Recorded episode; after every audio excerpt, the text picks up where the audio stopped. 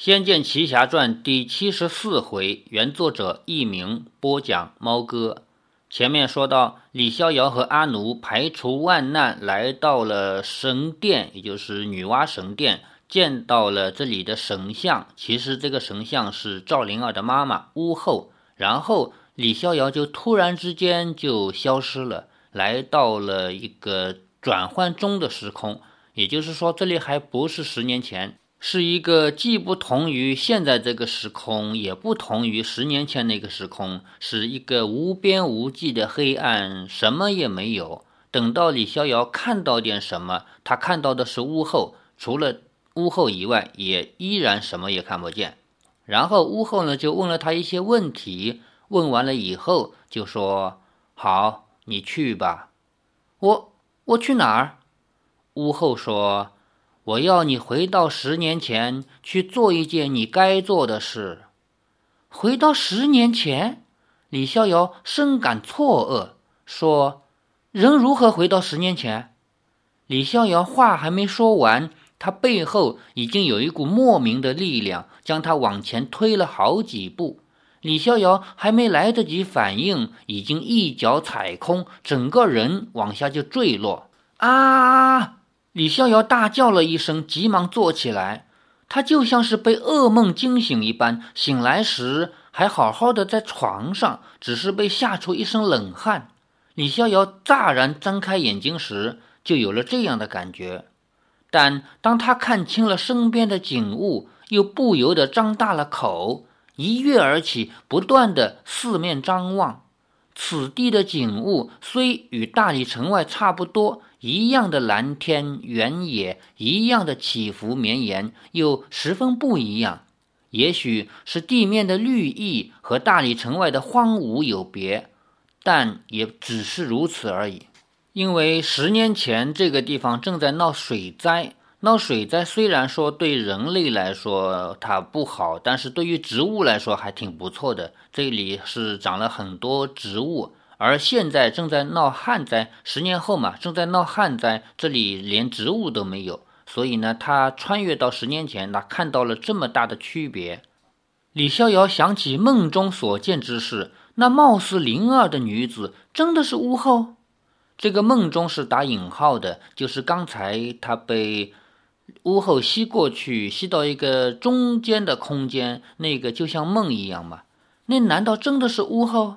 方才的感觉实在太虚幻了，让他实在没有什么真实的把握。猛然间，那女子所说的话又重复在李逍遥耳边响起：“我要你回到十年前去做一件你该做的事。”人怎么可能回到十年前？李逍遥越想越觉得整个人空荡荡的，不知身在何处，不知发生了何事。更不知此时何时。这时，背后传出熟悉的焦甜的声音：“咦，你是谁呀？怎么一个人在这转啊转的？”李逍遥回头一看，顿时放下了心，欣喜地说：“阿奴，这是什么地方？怎么我一转眼就在这里了？”阿奴先是一愣，随即笑了出来，说：“啊，你叫我什么？阿奴，你怎么了？”李逍遥更惊讶。阿奴笑着说：“我叫阿蛮，阿奴是我女儿的名字，她才三岁呢。”这里呢，小说在游戏的基础上做了一些比较大的修改。游戏里边，李逍遥穿越到十年前呢，他所完成的任务不怎么多，就是先把赵灵儿救下来，因为有人在追杀赵灵儿嘛，先救下来，然后再进入宫里面，到地牢里去救出巫后。然后陪着巫后一起打水魔兽，但是呢，水魔兽太厉害了，而且水魔兽在水里根本就是不死之身。后来巫后选择了跟水魔兽同归于尽，然后李逍遥呢就被金翅凤凰带走，一直带到了余杭县。这个在我们开书第一回里面也提到，李逍遥来到余杭县以后，就在自己家附近的那个山神庙。就是李逍遥跟九剑仙学武的这个山神庙，离自己家也不远。在这儿又见到了六岁的赵灵儿，并且帮着他们找到了灵月公主，就是当时还没有死的水月宫公主。这个公主不是皇帝的女儿，那公主啊，是宫殿的主人。找到她以后，然后又回来找到十年前的自己，拿到了水灵珠。这个穿越故事到此结束。但是呢，改编成小说以后。非但要去完成以上这些任务，而且还会见到阿奴的妈妈和林月如。为什么不见阿奴呢？大概是因为阿奴年纪太小吧。在这里说了，只有三岁，也就是说，在故事正常的时间轴里面，阿奴就只有十三岁。那么回到十年前以后。他跟一个三岁的小姑娘大概也发生不了什么事儿，所以呢，在这里他选择是跟阿奴的妈妈阿蛮，也就是南蛮王，跟他有一段简短的聊天，然后再去完成我刚才说到的这些任务，然后还补了一段，让他去苏州见到了当时还很小的林月如，还救了他一命。我们后面会讲到这个故事。这里呢，阿奴的妈妈就说。阿奴是我的女儿的名字，她才三岁呢。李逍遥张着嘴，半句也说不出话来，只能定定地看着这位自称是阿蛮的女子。阿蛮见他这样呆然的样子，笑着说：“我们这儿叫阿奴的也不少。阿奴是你家姑娘吗？”李逍遥虽然止不住心头的震惊，还是强作镇定地说：“你，你不是阿奴啊？你们长得真像，我认错人了。”阿蛮笑着说：“嘿嘿，这位汉家哥哥，你要是跟秦妹妹私会，何必偷跑出城啊？如果被人逮着了，小命岂不是不保？”李逍遥苦笑着说：“我我本来就在城里的啊，但是，对了，为什么说小命不保？难道不能到城外见面吗？”阿蛮目露惊奇说：“你才来不久，不知道出了事儿，近来这里不太平静。”李逍遥问道。出了什么事儿？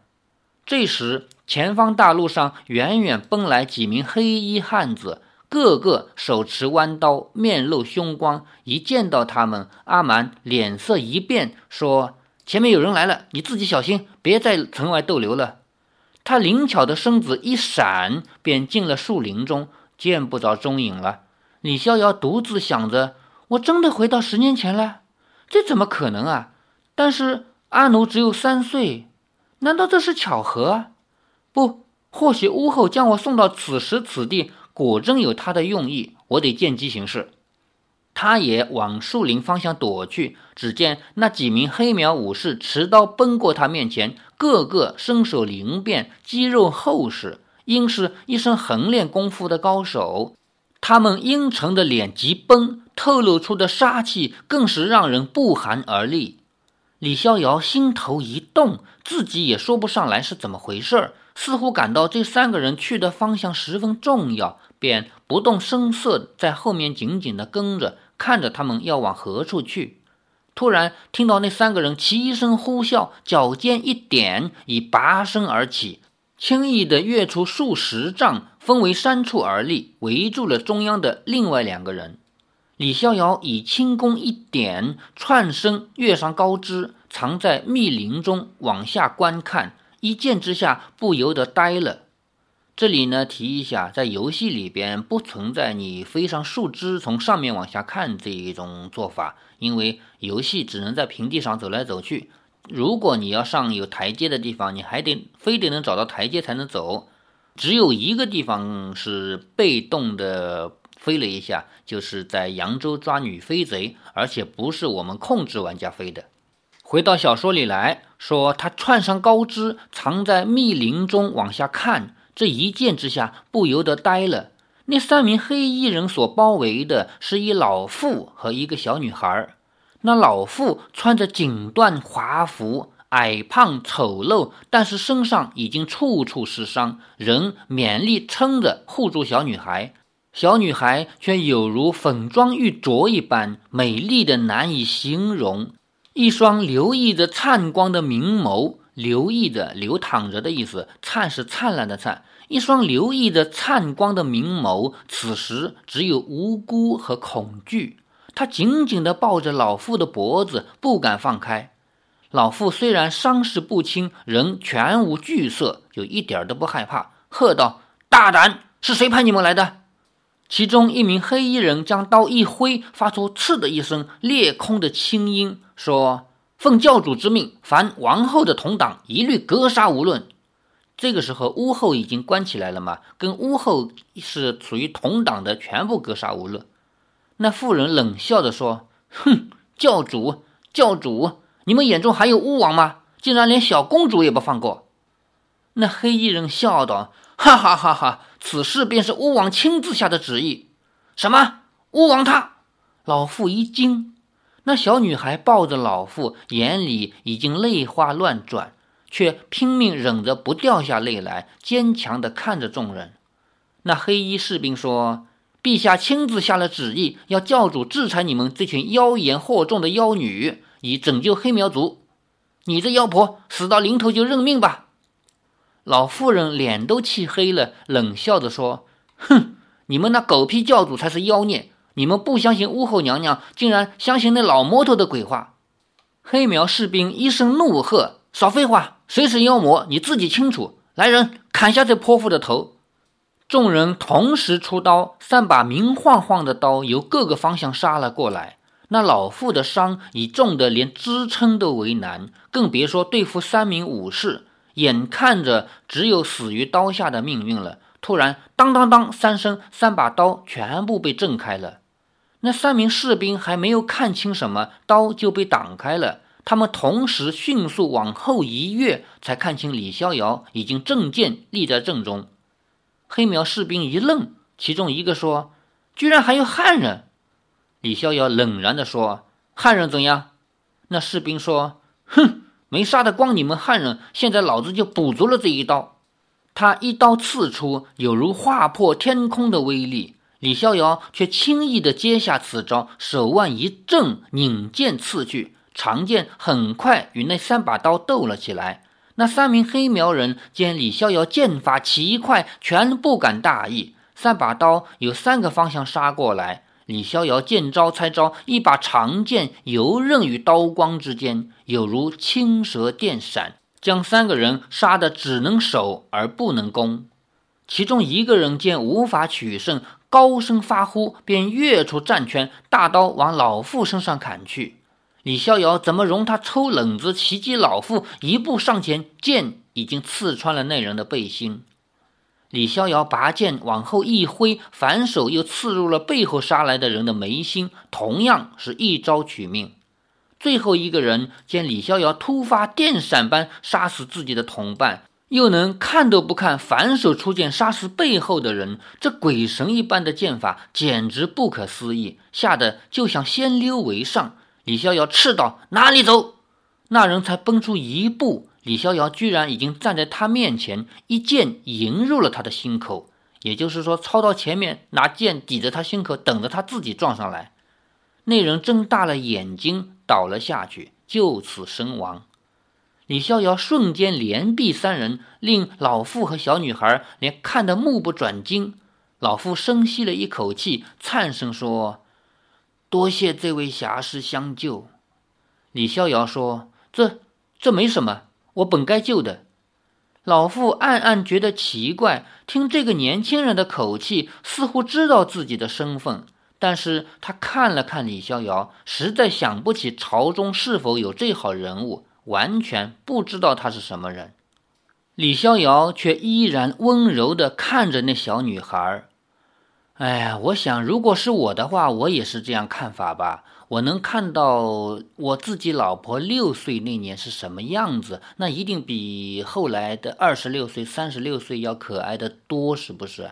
如果换了我，那我也看得目不转睛，那是多么的可爱。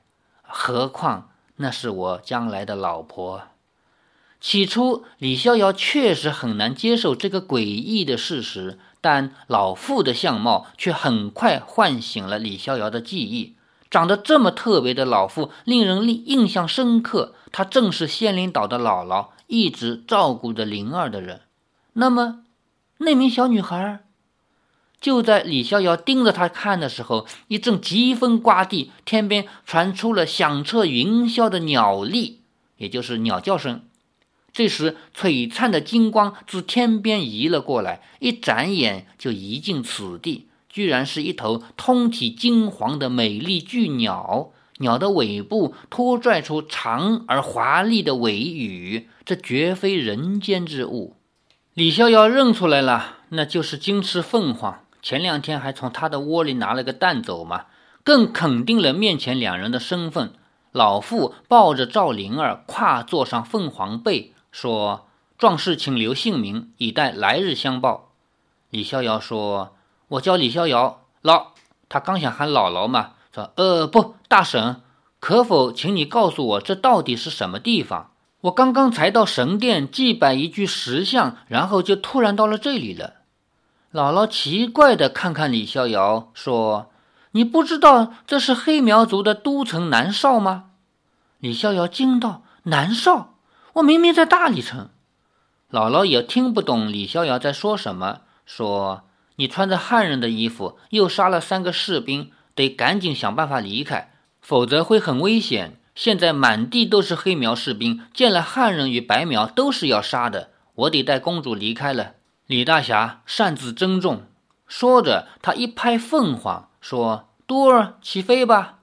凤凰振起黄金巨翅，地面掀得黄尘满天。李逍遥抬臂挡着尘沙，待尘土烧纸，金色的光芒已成为天边的一点余晖。李逍遥不知接下来应该往何处去才是，却又听到喊声：“在这里啦！”又是几名追赶而来的黑苗士兵，他们迅速地包围住李逍遥。李逍遥持剑傲然而立，以一夫当关之势，冷眼看着这些黑苗士兵想做什么。众士兵见到地上的横尸，又见李逍遥剑刃染血，其中一个人却挥刀指着李逍遥，阴沉沉地问道：“屋后的妖党呢？”李逍遥傲然不语。那几名黑苗士兵纷纷呼斥，喝道：“问你话，你聋了？哑了？你杀退了朝廷官兵？”这个人一定是屋后妖党，抓他去见教主。前面两个人刚一拥上，李逍遥一指挥出金雀前开二分长，就他的武功嘛。他左右两下，两个人便僵倒在地。原来这两个人被李逍遥点了穴。其余众人见了，既惊又怒，喊着抡刀向李逍遥杀来。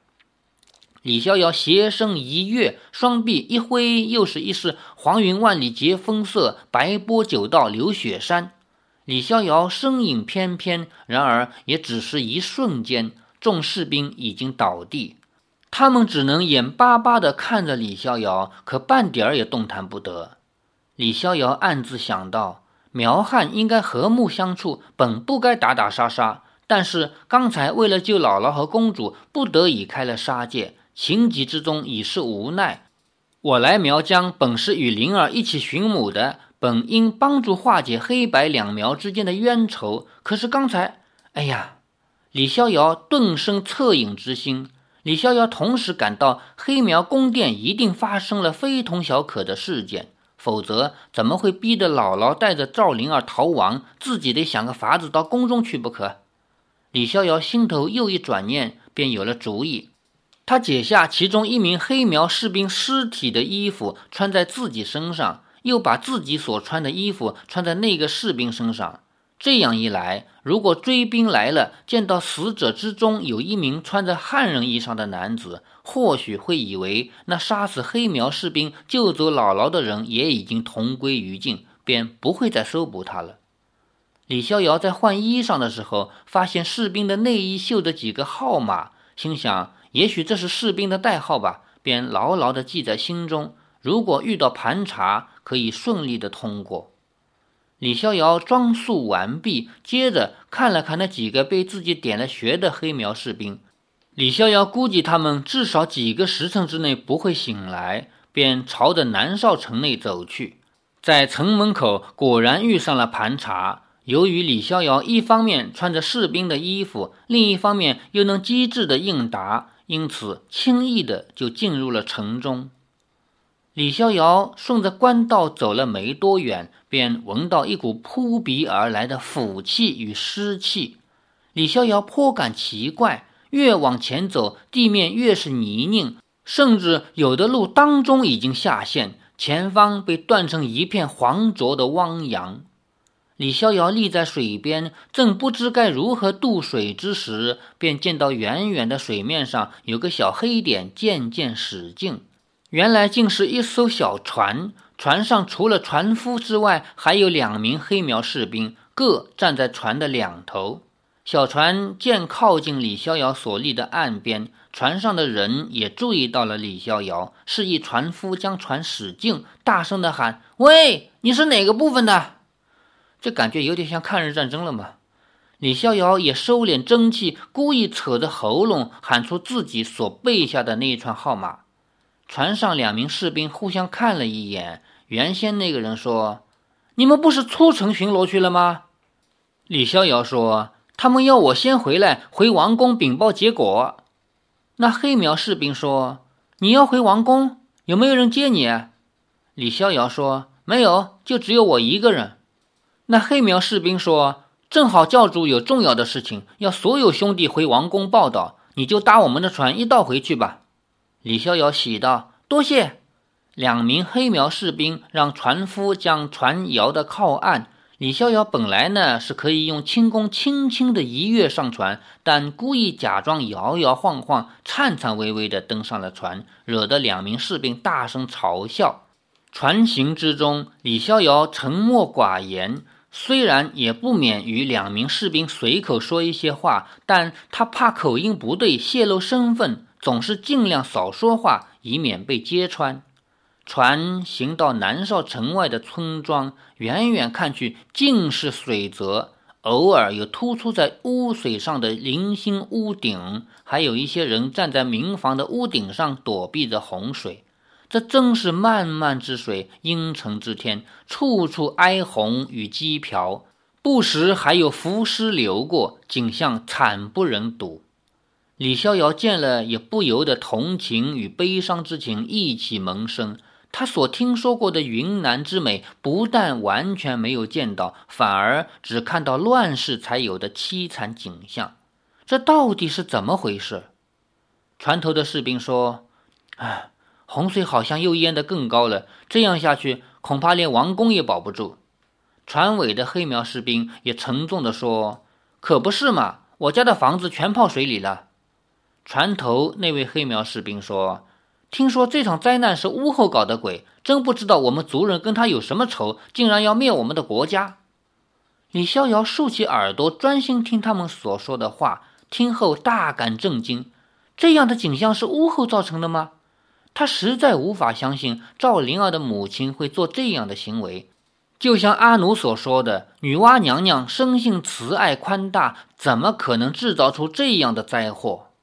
当然了，我们都知道这些结局。其实屋后呢是被冤枉的，真正造成大水的呢是拜月教主在偷偷的养水魔兽，那是后面要揭开的谜。欲知后事如何，且听下回分解。